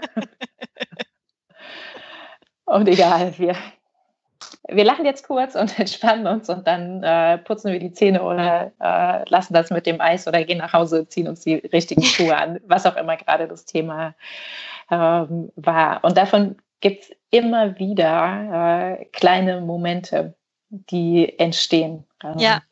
Wo einfach, wenn man mit denen auf Augenhöhe im Gespräch ist und ernst nimmt, was die sagen und denken und es nicht sofort wegwischt mit, oh, jetzt hör mal auf mit dem Kinderkram. Weil ja. das ist ja auch immer eine Möglichkeit. Dann, wenn ich nicht gut mit mir selber im Reinen bin äh, und mich das so krass triggert, dann ähm, kann ich halt meine Macht ausnutzen, dass ich die erwachsene und körperlich überlegene ja. Person bin und das so wegwischen oder ich ähm, habe Glück und kann das als kleinen Goldglitzer-Moment in meinem Erziehungsleben wahrnehmen und sagen, okay, ja, ich habe echt ein cooles Kind, was ganz schön viel verstanden hat äh, und lass uns das einfach weiter erhalten. Ja. Genau, so ist das mit den Kindern. Ja. Ich habe ja schon gesagt, ich kann nicht so richtig gut kurz antworten. genau, ja. Jetzt ist gerade alles gesagt, Podcast. Ohne Limit. Genau, ich, aber weil es ja, glaube ich, für dich und dein Thema auch spannend ist, würde ich ja, das äh, zur Beziehung äh, ja, noch sagen, wie das eigentlich mit der Ehe so läuft, der Partnerschaft und zusammen Eltern sein. Ähm, mein Mann ist auch Erstgeborener von vier Jungs. Ähm, also wir wollten es uns auch richtig geben miteinander äh, als Partner. Zwei Menschen, die die ersten von einer großen Gruppe sind und deswegen in jedem Fall wissen, wie es läuft und den Laden schmeißen. Mhm. ähm, genau, zwei Menschen, die sehr, sehr unterschiedlich sind. Äh, also mein Mann ist super rational und klar und strukturiert äh, und ähm, hat gerne ordentliche Regeln. Und ich bin das komplette Gegenteil. 1,500 hat auch irgendwie so eine Zahl halt. Mhm. Also das ist was, was ich gar nicht gut kann. Ähm, und ja viel eher so in Bildern, in Gefühlen in einem unterwegs bin. Und es ist eine große Herausforderung immer wieder für uns beide, ähm, das hinzukriegen und das auszugleichen und ähm, da eine Balance herzustellen zwischen diesen unterschiedlichen Anteilen. Im praktischen Leben kriegen wir es aber voll gut hin. Da sind wir irgendwie echt sehr kompatibel. Ähm, also die Namen von unseren Kindern wussten wir sofort und konnten uns einigen und sind uns gar nicht äh, in die Quere gekommen. Und auch bei anderen wichtigen lebensentscheidenden Aufgaben ist es so. Und es war uns völlig klar, dass wenn wir Kinder bekommen, dass dann äh, wir uns das auch irgendwie fair aufteilen wollen. Und fair war im ersten Jahr schon auch ein klassisches, dass ich zu Hause geblieben bin und er ähm, ist arbeiten gegangen. Er war auch am Ende vom Studium und hat gerade angefangen, ähm, nach seinem Abschluss dann als wissenschaftlicher Mitarbeiter zu arbeiten. Der ist Soziologe und arbeitet viel im Mittelbau in der Wissenschaft und wechselt irgendwie so alle ein bis drei Jahre seine Projektstellen ähm, und macht ganz unterschiedliche Sachen. Und das Gute ist, der hat auch nie Vollzeit gearbeitet, sondern wir haben uns das immer so ein bisschen aufgeteilt. Ähm, ich würde sagen, jeder von uns macht ähm, ungefähr 80 Prozent. Manchmal vielleicht auch eher 70 und manchmal sind es auch 90. Äh, uns verteilt sich dann eher noch auf Abendstunden und Wochenenden und so. Aber wir versuchen tatsächlich, also wir haben alles Geld zusammengeschmissen, seitdem der Frederik äh, auf der Welt ist. Ähm, und da ist klar, war uns beiden klar, ab dem Moment ist alles, was irgendwer verdient in dieser Familie, das gemeinsame Geld. Weil die Person, die es nicht verdient hat, hat sich ja in der Zeit um das Kind gekümmert. Und das ist genauso viel wert. Ähm, keiner von uns beiden könnte arbeiten gehen, wenn nicht äh, die andere Person ihm oder ihr den Rücken frei halten würde. Und zwei Erstgeborene, die immer genau wissen, wie es geht, äh, sind sich auch nicht immer darüber einig, wer jetzt wem wie viel den Rücken frei gehalten hat und wer noch wie viel Kontingent frei hat und was eigentlich wie wichtig ist. Und äh, wer hier sowieso viel öfter schon äh, gekocht, Geschirr abgewaschen, Müll runtergetragen, Fahrräder repariert, Computer neu aufgesetzt, was auch immer hat. Also wir können uns darüber ganz wunderbar äh, blutig kratzen äh, und in die Haare kriegen. Und wenn es gut läuft, da schaffen wir es aber gelassen, das eben aufzuteilen. Ähm, und was schon so ist, was ich immer mal wieder jetzt auch, wenn er einen neuen Job anfängt, eben sage, ist, dass er im Vorstellungsgespräch eben sagen soll, dass er sich auch um die Kinder kümmert. Der holt die vom Hort ab, der fährt die zum Klavierunterricht hin. Der ist derjenige, der viel besser auf dem Schirm hat, ähm, was so Schularbeitssachen angeht und da auch viel konsequenter und äh, nachdrücklicher ist. Auch weil ich mich einfach gar nicht reingehängt habe in das Thema. Ich habe mhm. gemerkt, das ist ein Thema, das nimmt er sich so auf den Zettel ähm, und dann habe ich mich da komplett rausgehalten. Wenn ich jetzt anfange, da auch reinzugehen und alles besser zu wissen, dann haben wir ein weiteres Feld, auf dem wir uns irgendwie gegenseitig die Augen auskratzen können und sagen können, nee, ich will aber so rum und du willst aber so rum. Und was ist eigentlich hier die eine Wahrheit, die wir jetzt unbedingt finden müssen, die es ja gar nicht gibt? So dass es ein schon immer wieder Aushandeln ist und auch bedeutet, dass ähm, seine Arbeitkeberinnen und Arbeitgeber damit leben müssen, dass sie eigentlich eine Mama eingestellt haben und keinen Papa, weil klassische Papas äh, bekommen den Rücken freigehalten. Also kein Mann wird gefragt, wie kriegen sie das eigentlich hin, Familie und Beruf zu vereinbaren auch wenn im Bewerbungsgespräch klar ist, dass sie Vater sind. Das werden die einfach nicht gefragt, sondern äh, natürlich kriegen Männer das hin. Und äh, Frauen werden gefragt, ähm, wie kriegen sie das eigentlich hin oder wie stellen sie sich das denn vor? Und das sind so Sachen, die lernt man auch erst mit der Zeit. Also beim ersten oder zweiten Job denkt man vielleicht noch, ja, es ist irgendwie egal, wir brauchen keine Frauenquoten und wir brauchen diese und jene Regularien aber nicht. Und mittlerweile, sozusagen kurz vor der 40 und ganz viele Mama-Freundinnen von mir sind jetzt Mitte 40, ist irgendwie allen klar, die Väter hören diese Frage super selten bis mhm. eigentlich nie. Und die Mütter werden das ständig gefragt. Auch bei Abendterminen, wenn irgendwie die Mütter abends irgendwo sind, werden die gefragt, ja, und wer passt jetzt auf die Kinder auf? Männer werden das nicht befragt. Und das sind so Sachen, die man dann eben erst wahrnimmt und wo man auch mit sich selber ähm, klar werden muss, ich frage es auch. Und hat mir jetzt vorgenommen, wenn ich merke, das ist ja die erste Voraussetzung, dass ich es überhaupt merke, wenn ich merke bei einer Veranstaltung, ich habe eine Mutter gefragt, äh, und wie macht ihr es jetzt gerade mit dem Kind? dass ich mir dann halt wenigstens noch einen Vater suche, den ich mhm. auch frage, um so ein bisschen äh, und vielleicht ausgleichenderweise drei Väter suche, die ich diese Frage stelle, damit ich ein Gegengewicht ähm, geschaffen habe. Genau. Also, weil wir müssen das ja erstmal ausbalancieren und dafür ist es manchmal ganz gut, in so ein anderes Extrem zu gehen, ja. spielerisch mit sich selbst und zu sagen, okay, äh, jetzt mache ich das Gleichgewicht in die andere Richtung, so dass ich irgendwann feststelle, ah, es geht, es ist so in Balance ähm, und es ist äh, okay. Das ist gerade voll der gute äh, Anknüpfungspunkt zu einer Frage, die ich vorhin schon mal irgendwie im Kopf hatte. Du hast mit einer Freundin zusammen auch ein ähm, Frauennetzwerk gegründet, wo es monatliche Treffen gibt äh, mit so kleinen Impulsvorträgen zum Vernetzen und so. Und machst eben auch für Wilde Blumen ja viele Sachen, die speziell für Frauen sind. Hast aber gerade ja auch gesagt, dass so viele Sachen sind, wo eigentlich auch beim Männern Arbeit zu tun wäre, was diese Sachen angeht. Warum die Konzentration auf Frauen und inwieweit kommen bei dir im Moment überhaupt solche Sachen vor wie überhaupt mehr queere Themen? Dass es ja auch alles nicht unbedingt Frauenthemen sind, sondern gerade was Körperbilder angeht und so, dass man sich nicht gut mit dem eigenen Körper fühlt und so weiter. Das sind ja auch Themen, die gerade in der queeren Community ganz große Themen sind. Ähm, gerade für Transmenschen zum Beispiel, die ja. da in unserer Gesellschaft ja immer gesagt kriegen, dass ihr Körper nicht richtig ist im Endeffekt mhm. und die sich auch oft so fühlen. Inwieweit ist das überhaupt ein Thema für dich? Inwieweit siehst du da noch Ausbaupotenzial? Ähm, wo willst du vielleicht auch hin und vor allem, warum Frauen?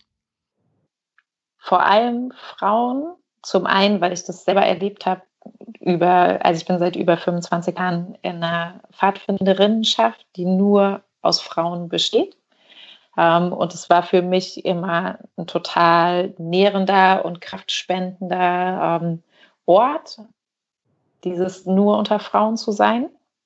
Und ähm, deswegen schaffe ich irgendwie immer wieder solche Räume und mittlerweile viel bewusster. Also oft hat sich das so von selbst ergeben oder ich fand es so selbstverständlich und habe dann immer mehr gemerkt, gerade auch als ich mich aus dieser Uni-Welt rausbegeben habe in, ich lebe hier in Frankfurt im Nordend, das ist ein komplett durchgentrifiziertes Viertel. Ähm, hier sind tausende Frauen um mich herum mit Kindern äh, in meiner Mama-Community, die nicht in der feministischen Pfadfinderinnenschaft waren und die noch nicht mal wissen, was das eigentlich heißt und was das bedeuten könnte und ähm, wie sich das anfühlt. So. Und dass denen das aber total gut tut, wenn solche kleinen Momente von Verbindung entstehen, wo man merkt, okay, es äh, geht jetzt nicht mehr um höher, schneller, weiter und mein Haus, mein Auto, mein Pferd, ähm, sondern wir, wir kommen uns nah, so wie man ums Lagerfeuer zusammensitzt und dann irgendwann auch viel persönlichere Geschichten teilt oder was passiert, wenn wir zusammen singen oder also einfach diese verbindenden Momente, die für mich völlig selbstverständlich waren und wo ich einfach gemerkt habe, für ganz, ganz viele Frauen ist es überhaupt nicht selbstverständlich. Ja, und die spüren aber sofort, dass dieser Kreis von Frauen, was Energievolles und Kraftgebendes ist, aus dem sie ganz viel ziehen und dann hat sich dieses Frauennetzwerk, diese Frauennetzwerk-Idee äh, neben mich äh, in den Strandkorb im Kaffee gesetzt, sozusagen, in Form einer Freundin, die ich am Anfang total blöd fand, weil die so gar nicht wie ich ist, mit ihrem SUV und als Unternehmensberaterin und in ihrem Kostümchen und so, war die mein komplettes Feindbild, aber unsere Kinder fanden sich gut und deswegen saßen wir plötzlich halt zusammen auf Spielplätzen und in Kinderzimmern. Ähm, und mussten miteinander reden oder uns halt anschweigen und das äh, extrem seltsam werden lassen. Mhm. Und haben festgestellt, dass wir uns unglaublich gerne mögen äh, und ganz viel, obwohl wir aus so unterschiedlichen Welten kommen, auch über berufliche Sachen miteinander sprechen können und dass das was unglaublich Inspirierendes und Nährendes eben für uns ist, das weltenübergreifend zu machen. Und ihr muss ich hoch anrechnen, dass sie mir auch noch eine zweite und dritte Chance gegeben hat, nachdem ich wirklich böse Sachen gesagt und gemacht habe und ihr zu spüren gegeben habe, ich finde deine Welt scheiße. Die SUVs, das viele Geld, dieses Unternehmensberaterleben, ähm, damit will ich nichts zu tun haben. Das sind die Bösen in äh, meiner Welt. Feststellen konnte ich, für mich konnte feststellen, nee, ist gar nicht so. Ähm, da sitzen auch Menschen mit genau den gleichen Bedürfnissen und die haben tatsächlich auch was davon, wenn sie ähm, mit meinen Welten in Kontakt kommen. Mhm. Und ich glaube, Frauen haben einen höheren Leidensdruck in der Welt jetzt gerade, gerade Mütter, weil mhm. es gibt keine wirklichen Role Models. Die Welt ist noch nicht so umgebaut, dass wir tatsächlich entspannt arbeiten und Kinder haben können, sondern es ist wie sozusagen, das summiert sich so auf und Frauen haben einfach, ja, Frauen leiden schneller, weil die werden eben gefragt, äh, ja, wie kriegst du das denn hin oder wie wollen sie das denn äh, vereinbaren? Und wenn nur sie das gefragt werden, denken ganz viele Frauen, dass auch sie alleine dafür verantwortlich wären, das hinzukriegen. Und die Männer, mit denen sie zusammen leben, sind ja auch in dieser Welt groß geworden, äh, in der das irgendwie nicht deren Problem ist. Und deswegen ist es mir wichtig, Frauen zu bestärken. Also mhm. dafür Frauen einfach einen Raum zu schaffen, in dem sie sich eben miteinander nährend und Kräfte bringen, verbinden können und feststellen können, okay, wir strugglen irgendwie alle an sehr ähnlichen Aspekten äh, und Problemen Und ich glaube tatsächlich, dass wir Frauen an vielen Punkten da der Motor sein müssen und die Männer liebevoll mit ins Boot holen. Was nicht immer so einfach ist, wenn man sich so furchtbar ungerecht behandelt fühlt.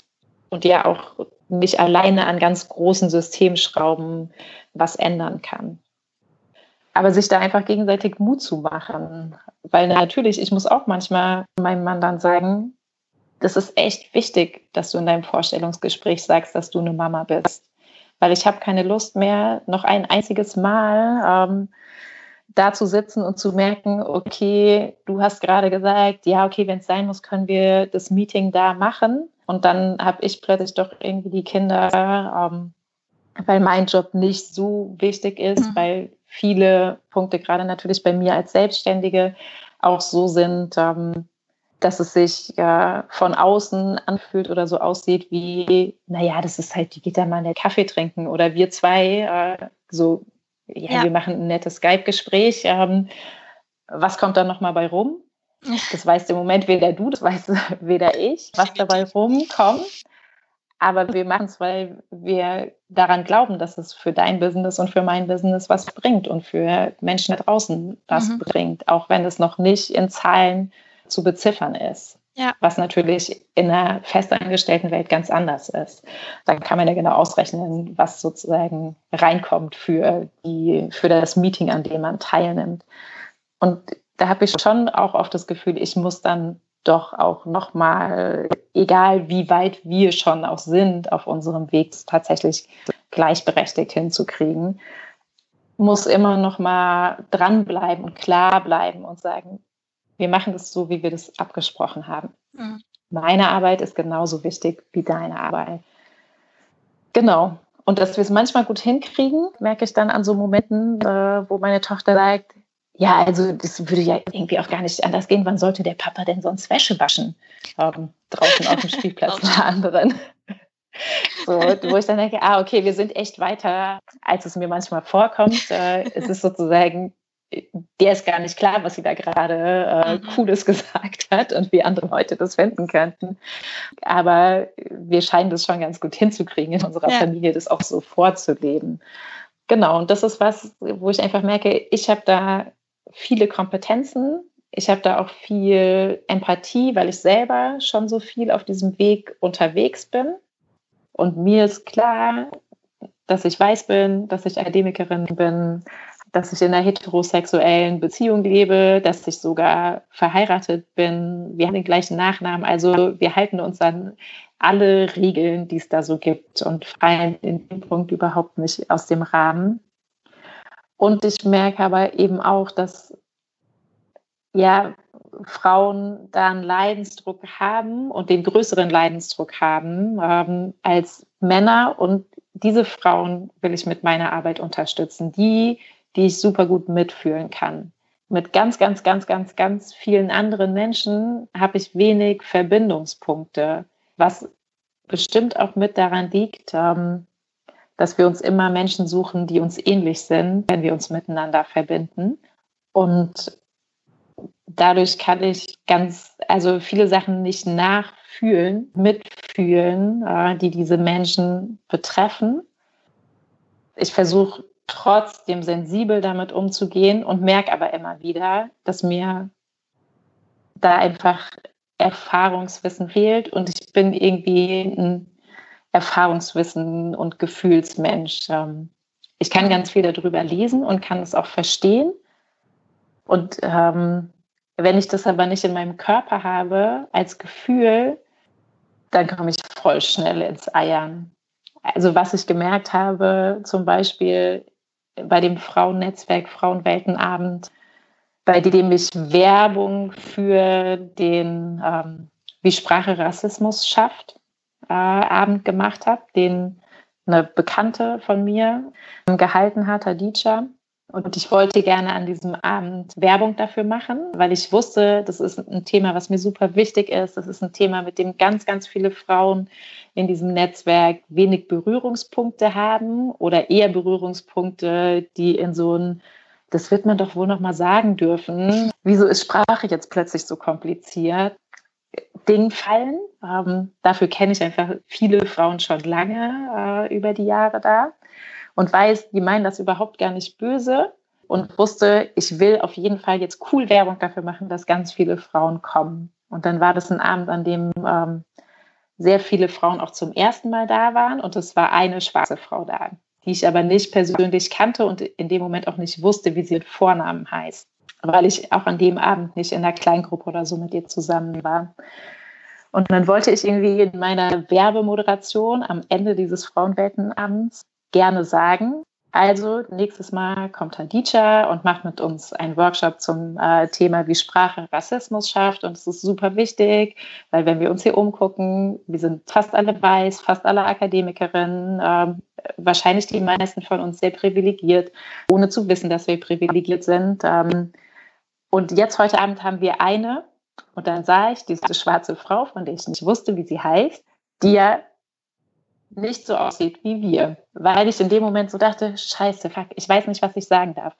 darf. Also was ist das richtige Wort? Jetzt weiß ich, ich kann sagen schwarz, weil ich mit Hadija gesprochen habe und weil ich Hadija mitfühlen konnte und verstehen konnte und nachvollziehen konnte und das erste Mal wirklich ein Gefühl dafür bekommen habe, ähm, was das auch für die Menschen selber für ein Geier ist von bin ich farbig, bin ich Mischling, ähm, was, also was bin ich eigentlich und wie will ich mich selber bezeichnen? Das ist gut ist, Menschen zu fragen, okay, wie bezeichnest du dich selber? Und das ist aber auch irgendwie wieder gar nicht gut ist zu bezeichnen. Und also in mein Hirn wurde ein riesengroßer Knoten aus, ich will das äh, so machen, dass ich der anderen nicht auf die Füße trete und ich will das so machen, dass alle anderen, die hier sitzen, denken, ja geil, zu diesem Abend will ich hingehen.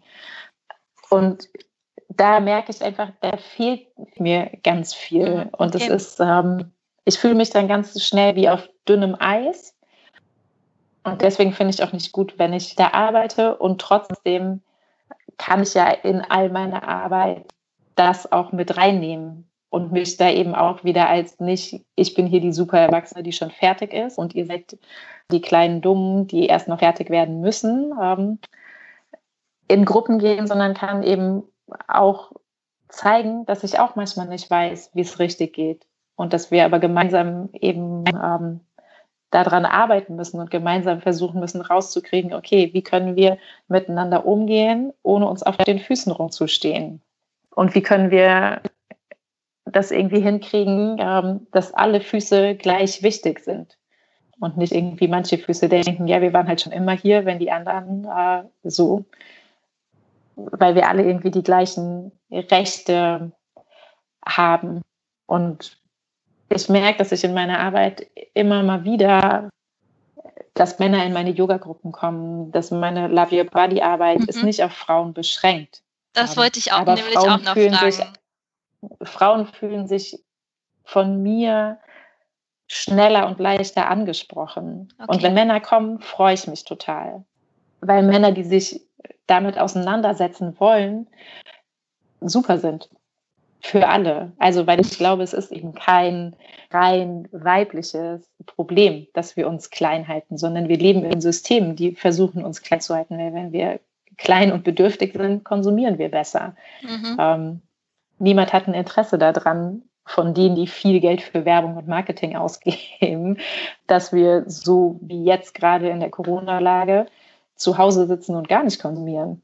Mhm. Ähm, und vielleicht merken, dass uns andere Sachen viel wichtiger sind und ja, dass wir uns mit Konsum manchmal ablenken oder ähm, Sachen überdecken, äh, die wir nicht fühlen möchten und so.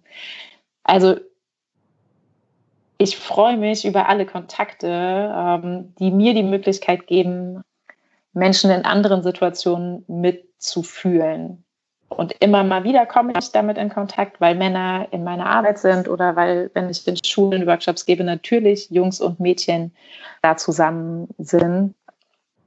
Und manchmal bietet sich das an, sich über äh, Geschlechterstereotype da auseinanderzusetzen, weil der Workshop zu dem Stück so ist oder das Theaterstück, was ich ja mit denen bearbeite, so ist, dass es eben solche Themen anbietet. Dann mache ich mhm. das super gerne. Und manchmal bin ich vielleicht einfach nur ein Role Model, indem ich nicht wie mein Sportlehrer damals bin, der gesagt hat, Jungs, wenn er alle meinte und äh, wollte, dass alle aufstehen, sondern indem ich versuche, in der Sprache zu gendern und da einfach spielerisch und sensibel, ohne so, ohne nervig zu sein. Hm. Weil ich glaube, nervig sein und besserwisserisch sein und so hilft überhaupt nicht, sondern wir müssen uns erstmal ernst und angenommen fühlen, ähm, bevor wir bereit sind, über Fehler von uns nachzudenken oder überhaupt da sozusagen was zu verändern. Und das versuche ich immer dann, wenn ich mit Menschen zusammen bin, zu machen und mich auch belehren zu lassen. Also ich hatte vor Jetzt sind es wahrscheinlich acht Wochen oder so, weil ja die Sperren noch dazu kommen, mhm. ein paar Wochen bevor der Lockdown war. Ähm, ein Workshop mit jungen Erwachsenen zum Thema Projektmanagement und Arbeitstools und wie man eben ehrenamtliche Projekte methodisch gut begleiten kann. Und ich habe an irgendeinem Punkt von Kulturkreis gesprochen ähm, mhm. oder von Kulturkreisen. Und der war voll cool. Der kam hinterher zu mir und hat gesagt, Kulturkreis ist ein doofes Wort, weil es so geografisch eingezirkelt ist. Sag besser nur Kultur. Das ist ein bisschen beweglicher und fluider. Und es war mega cool, weil mir hat es geholfen. Ähm, wenn mir jemand anderes sagt, guck mal, wenn du das sagst, dann stehst du auf meinem Fuß. Äh, das fühlt sich für mich doof an. Aber du könntest das oder das sagen. Oder ja. gar nicht über dieses Thema reden. Oder also einfach sich da miteinander auszutauschen. Und das war cool, dass es einfach ein junger, erwachsener Mann war, der den Mut hatte, zu mir zu gehen und das zu sagen. Und den Teil, den ich dazu beitragen kann, ist, eine Haltung zu haben und auch zu transportieren, dass man mir eben sowas auch sagen kann. Also mich da sozusagen immer nahbar genug zu sein. So. Und das ist das, was ich in all meiner Arbeit versuche, eben dafür genügend Raum zu schaffen, mhm. dass man gemeinsam lernen und wachsen kann. Schön. Äh, tatsächlich geht es mir gerade so, dass ich das alles gerade so schön rund finde, dass ich noch ganz viele Fragen stellen könnte. Aber ich finde, das ist gerade einfach ein guter Punkt, dass es einfach alles geschlossen wirkt. Deswegen ja, habe ich noch drei Abschlussfragen. Mhm. Die erste Frage wäre ganz einfach, haben wir noch was vergessen? Gibt es noch irgendwas, ähm, wo du gerne drüber reden würdest, was dir wichtig ist, was du gerne ansprechen würdest, worüber wir bis jetzt noch nicht geredet haben? Ja, eine Sache finde ich noch wichtig. Mhm. Ähm, reden hilft. reden hilft immer. Wirklich immer. Auch wenn es sich nicht so anfühlt, weil man dabei manchmal durch Schmerzhaftes durch muss, weil es sicherlich für den jungen Mann, den ich eben zitiert habe, gar nicht so einfach war, zu mir hinzukommen, die ich doppelt so alt bin und die Seminarleiterin und mir zu sagen, ähm, dass ich mit dem, was ich gesagt habe, gerade auf seinem Fuß stand. Und weil er wahrscheinlich auch wusste, dass es für mich nicht einfach ist, kritisiert zu werden, weil es ist für niemanden auf dieser Welt einfach. Also niemand sagt, ja, los, kritisiere mich, nimm mich auseinander, sag alles, was äh, nicht gut ist. Sondern das piekt uns immer kurz. Das tut uns kurz weh und ist unangenehm und wir kriegen ganz schnell so einen Impuls, uns verteidigen zu wollen. Und das kennen wir selber. Und deswegen scheuen wir uns manchmal davor, Sachen anzusprechen ähm, und über Dinge zu reden und offen und ehrlich zu sein. Und das ist aber was, was ich in meinem Leben super krass gelernt habe. Reden hilft. Immer und in allen Lebenslagen und bei allem, was es da gibt. Das ist doch auch ein schöner Abschluss. genau. Ähm, Frage Nummer zwei. Das ist quasi hier jetzt der Werbeblock für dich. Ah. genau. Wo findet man dich? Äh, wo hm. kann man Sachen mit dir buchen? Und vor allem, wie kann man dich im Moment vielleicht auch in irgendeiner Form unterstützen, in Anbetracht dessen, dass du ja auch Solo-Selbstständige in der jetzigen Zeit bist, der gerade auch ganz viele Aufträge verloren gegangen sind? Genau, also man findet mich unter wilde-blumen.com, das ist meine Webseite. Da findet man mich immer, da kann man auch immer sehen, äh, wenn ich gerade irgendwas umbaue. Die ist nämlich dauerhaft online äh, und ich bin nicht so super ordentlich, da bin ich wirklich so Pippi Langstrumpf-mäßig. Äh, da sieht man manchmal auch ähm, Ideen, die da entstehen, die noch nicht ganz fertig sind. Auf der Webseite sind auch alle anderen Projekte, die ich mache, mit verlinkt auf der Über mich-Seite. Und irgendwann findet man mich vielleicht auch ordentlich bei Social Media und so. Wenn jetzt noch länger Lockdown ist, dann baue ich das vielleicht auf und wenn nicht, dann geht es über die Webseite und über E-Mail und über Telefon total gut. Man kann mich total gut unterstützen, indem man ähm, Lust hat, mich als Coach zum Beispiel zu buchen. Ähm, das ist was, was unter das Stichwort Reden hilft, fällt. Ähm, und gerade jetzt in der Zeit habe ich mir ein schönes kleines Werbe-Win-Win für beide Seiten ähm, überlegt. Das heißt Momo-Minuten. Ich verschenke 30 Minuten an jede einzelne Person da draußen, die ich zuhöre und die ich ja, so wie Momo äh, in dem Buch von Michael Ende, einfach ähm, so zuhöre, dass die dummen, kluge Sachen sagen, dass schwierige Probleme vielleicht Lösungen finden, ähm, indem ich all sozusagen das, was ich im Coaching und in meiner Arbeit mit Menschen gelernt habe und kann, zur Verfügung stelle. Und es kann sein, dass man sich gerade einfach nur mal auskotzen will. Kann sein, dass man ähm, Lust hat, eine neue Perspektive darauf zu bekommen dass man überraschende Fragen gestellt bekommt, weil wir können uns selbst nicht überraschen. Wir brauchen dafür Gegenüber. Und wem die Momo-Minuten gut getan haben, äh, der oder die hat dann vielleicht auch Lust, ein großes Coaching zu kaufen und zwei Stunden mit mir zu arbeiten und wirklich auch die eigenen Lösungen, ähm, die wir alle in uns tragen, wie die wilden Blumen, dem ein bisschen Raum zu geben. Und das ist natürlich ein Angebot, was man dann kaufen muss und von dem ich auch weiß, dass das nicht alle immer kaufen können.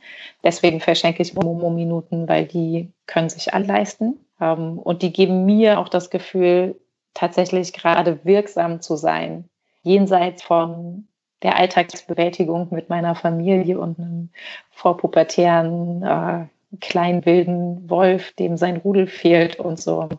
Ähm, also ich merke das einfach in den Coachings, die ich gebe, dass es mir auch ganz viel gibt und es natürlich eine schöne äh, Möglichkeit ist für mich gerade auch so arbeiten und Geld zu verdienen. Und ich habe aber noch nicht so einen riesen Kundenstamm aufgebaut im Coaching, ähm, als das jetzt einfach das so weiterlaufen würde und ich schon durchgebucht bin, sondern ich baue das gerade erst auf und freue mich über wirklich jeden Einzelnen, jede Einzelne, die kommt und die Lust auf Coaching hat. Genau. Dann schließen wir auch den Kreis mit äh, einer Frage, die tatsächlich nochmal auf meinen Bereich zurückgeht. Wenn ich in meine Fortbildungen gehe und mit Lehrkräften, pädagogischen Fachkräften spreche darüber, wie sie ihr Unterrichten und ihre Betreuung gendersensibler gestalten könnten. Was sollte ich deiner Meinung nach mitnehmen? Kannst du mir eine Botschaft, einen Auftrag, ja. irgendwas mitgeben? Liebhaben reicht, das genauso wie Reden hilft. ähm, ja, ich, ich glaube tatsächlich, dass wenn, wenn wir lernen wollen, wenn wir uns weiterentwickeln wollen, ähm, ist es gut, wenn wir eine Verbindung miteinander haben. Und Verbindung entsteht immer dann, wenn wir uns lieb gehabt fühlen, ganz sozusagen kinderbuchmäßig äh, gesagt. Das heißt nicht, dass ich alle Menschen auf der Welt lieben muss, aber das heißt, dass ich mich darauf einlasse, eine Verbindung mit den Menschen einzugehen. Egal wie komisch und anders diese Person im Vergleich zu mir selber ist, sondern dass ich ja jede Person in ihrer Einzigartigkeit und in ihrer Wunderbarkeit sein lassen kann. Ich glaube, wenn wir alle uns gegenseitig tatsächlich als wertvoll und wunderbar respektieren, und als Teil von einem großen Ganzen, dann, ähm, dann haben wir schon eine super gute Basis. Deswegen würde ich immer sagen, Liebhaben reicht. Siehst du, das ist genau der Grund, warum ich dich in diesem Podcast haben wollte. Weil das im Endeffekt alles ist, was, was ich mit Querdenken vermitteln will. Wunderbar. Dankeschön. Ja, danke dir. Ja, das mit dem Ende und der Verabschiedung muss ich auf jeden Fall noch ein bisschen üben. Da wird auch mit noch zwei Stunden gebastelt nichts Besseres mehr draus. Es ist einfach verkackt, ganz ehrlich. Nächstes Mal wird hoffentlich besser. Ich hoffe, ihr könnt mir das verzeihen. Und vor allem hoffe ich, ihr konntet vielleicht auch ein bisschen was aus dem Gespräch mitnehmen für euch. Mir hat super viel Spaß gemacht. Ich freue mich gerade einfach nur total drauf, das tatsächlich in der Art irgendwie regelmäßig zu machen in nächster Zeit. Und wenn euch das Gespräch auch so einfach gut getan hat und das so ein bisschen Wohlfühlklima für euch auch war wie für mich, dann schaut euch doch einfach wirklich mal Annikas Website an. Den Link dazu findet ihr auch in den Shownotes. Und gönnt euch auf jeden Fall ein paar Momo-Minuten mit ihr. Geeditet wurde das Ganze hier übrigens von mir. Technischen Support gab es netterweise von Hilmar Wiegand. Und der großartige Intro-Song ist von Scott Holmes. Last but not least, ihr kennt das Prozedere bei Podcasts. Wenn euch das Ganze hier gefallen hat, dann bitte subscriben, kommentieren, teilen, alles, äh, was irgendwie dazu beitragen kann, dass das hier noch ein paar mehr Leute erreicht. Und vor allem hoffe ich natürlich, dass ihr einfach beim nächsten Mal wieder reinhört. Dann auch auf jeden Fall mit etwas weniger heterozis-zentrierten Content. Das ist auf jeden Fall der Plan gerade und ich bin selber schon super gespannt. Und ich freue mich einfach total drauf.